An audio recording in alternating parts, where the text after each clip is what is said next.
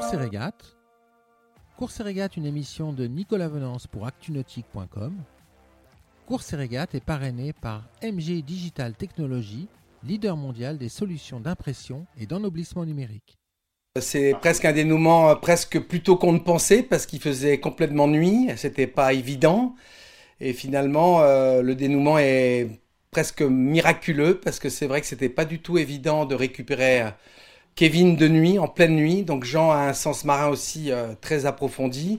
Et il a toujours suivi aussi les consignes qu'on pouvait lui donner. On a eu la chance aussi d'avoir des experts tels que Météo France avec une simulation de dérive qui correspondait à nos, à nos positionnements de balises e On avait beaucoup d'inconnus, on a eu beaucoup de, beaucoup de positions euh, différentes, mais euh, en fait, il faut être très positif, il faut y croire, et je crois que la chance nous a aussi un petit peu souri, et le dénouement est très heureux, et je suis très content avec toute mon équipe de direction de course. Ça a été très rapide, en fait, on a eu simplement un appel du cross-greené pour dire que la balise de détresse avait été actionnée, donc une demande euh, prioritaire.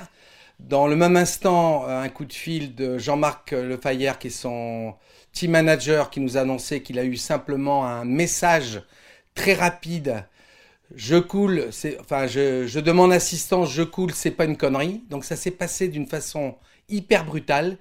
D'après ce qu'on a su après, parce qu'on a réussi à voir Kevin après la récupération, le bateau s'est cassé en deux, littéralement.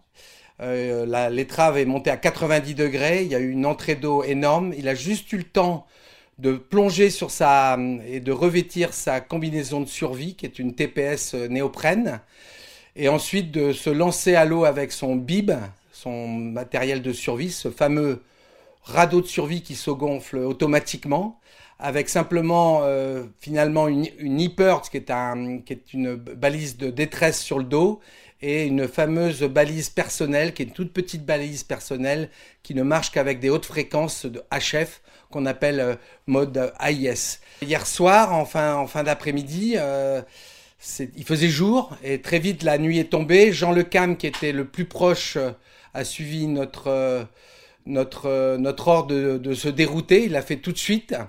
Et il y avait beaucoup de mer, il y avait 4 à 5 mètres de mer, voire un petit peu plus. Il y avait du vent de suroît à 30 nœuds, des conditions pas simples. Jean s'est dérouté tout de suite sur la position qu'on lui a donnée.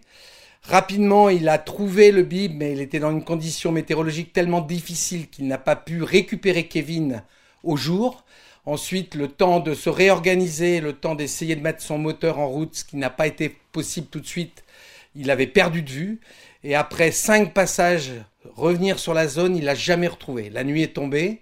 À ce moment-là, on a dérouté d'autres concurrents qui arrivaient sur zone. Donc, on a commencé par dérouter Maître Coq, donc euh, qui est revenu tout de suite, qui était le premier arrivé sur la zone, qu'on a envoyé en, plutôt en arrière-plan pour être un peu plus loin parce qu'on connaissait pas encore à l'époque euh, la dérive potentielle. Et puis euh, finalement, le deuxième dérouté, c'était donc Boris Herman, qui est venu aussi, qui a effectivement bien adapté sa, recherche sur la zone 2 intermédiaire. Et puis le troisième qu'on a, on a préféré dérouter vu que la, nuit était dense et qu'on avait peu de chances de retrouver. On a dérouté aussi euh, Sébastien Simon, qui lui aussi, on l'a amené sur un point potentiel qu'on avait eu par une balise, par le biais du cross. Donc euh, le fait de faire revenir Jean Le Cam après avoir pu récupérer un peu à la cape, il est reparti donc sur ce point. Sur ce point, il est arrivé très doucement. Le vent mollissait, la mer devait peut-être se calmer un petit peu aussi. Ça a permis de faire une approche lente, sereine, j'espère, pour eux.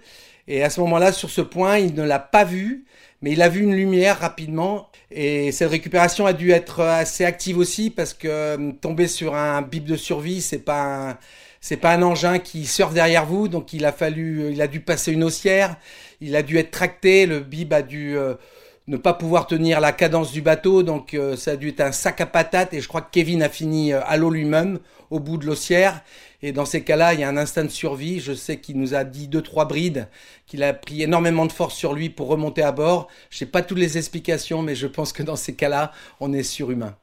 Oui, il y a de l'émotion, parce que il faut rester calme, et en même temps, il faut, ben, il faut être là, et puis j'ai la chance d'avoir une super équipe autour de moi, et Et je pense qu'ils ont eu le même calme et, c'est se dans ce bureau. Et on avait affaire surtout à deux grands marins et d'autres marins autour. Et c'est ça aussi qui fait la qualité du sauvetage.